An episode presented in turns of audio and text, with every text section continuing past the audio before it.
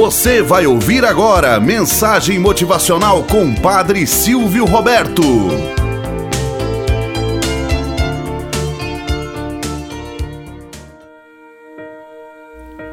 Olá, bom dia, flor do dia, cravos do amanhecer. Vamos à nossa mensagem motivacional para hoje. A pintura.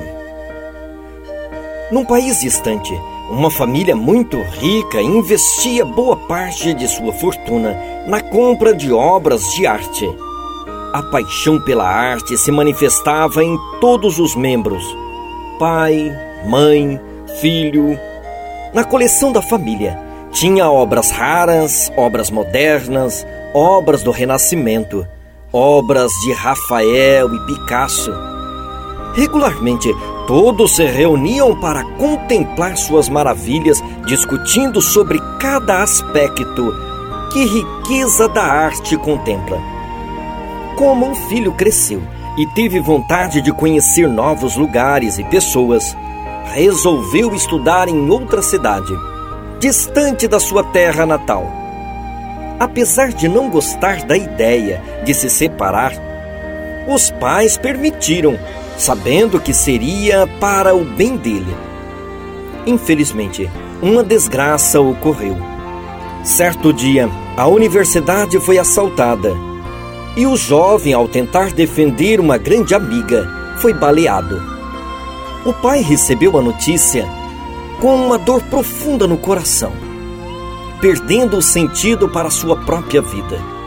Um mês depois, alguém bateu à sua porta uma jovem com uma tela na mão se apresentou e disse ao triste senhor: Certamente o senhor e sua esposa não me conhecem, mas eu sou a Paula, amiga do seu filho. Ele me salvou, deu a vida para proteger a minha e a muitos que estavam conosco naquele dia, tentando nos avisar do que estava acontecendo. Como ele falava sempre de sua família e de seu amor pela arte, resolvi vir aqui entregar esta humilde tela. Eu sei que não é muito, que não é uma obra valiosa, e eu não sou uma boa artista conhecida, mas tenho certeza de que seu filho gostaria que eu lhe entregasse isso. Ao abrir a tela, viu que era um retrato de seu filho, sorrindo feliz e despreocupado. Ele olhou com profunda admiração a maneira com que a garota havia capturado a essência de seu filho. Ficou hipnotizado com a expressão do olhar do seu filho na tela e logo começou a chorar. Ele agradeceu muito pela pintura, mas a garota prontamente respondeu: Eu nunca poderei pagar o que o seu filho fez por mim isso é o mínimo que posso fazer. O pai colocou a tela à frente de suas grandes obras de arte. E a cada vez que alguém visitava sua casa, ele mostrava o retrato do filho antes de mostrar suas famosas galerias. Alguns anos depois, o pai, já idoso, faleceu. Toda sua coleção de arte foi posta a um leilão Muita gente importante e de influência chegou ao local no dia e horário marcados, com grandes expectativas de comprar verdadeiras obras de arte. Na exposição, a primeira tela a ser leiloada foi a do sorridente rapaz, morto ao defender uma amiga. O leiloeiro bateu seu martelo para dar início ao leilão. Começaremos o leilão com o retrato O Filho. Quem oferece o primeiro lance? Quanto oferece por esse quadro? Um grande silêncio tomou conta dos compradores que estavam ansiosos para comprar obras famosas. Do fundo da sala, alguém então gritou: Queremos ver as pinturas famosas! Esqueça essa! Mas o leiloeiro insistiu. Alguém oferece algo por esta pintura? Cem reais. E ouviu-se outra voz. Não viemos por essa pintura, viemos por Van Gogh e Picasso. Vamos às ofertas de verdade, respondeu um outro. Mesmo assim, o leiloeiro continuou. Quem leva o filho? Cem reais! Finalmente, alguém se pronunciou. Eu dou cem reais pela pintura, senhor. Era o velho jardineiro da casa, sendo um homem muito humilde. E esse era o único dinheiro que ele poderia pagar.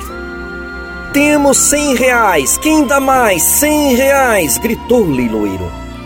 As pessoas estavam irritadas. Não queriam a pintura do filho.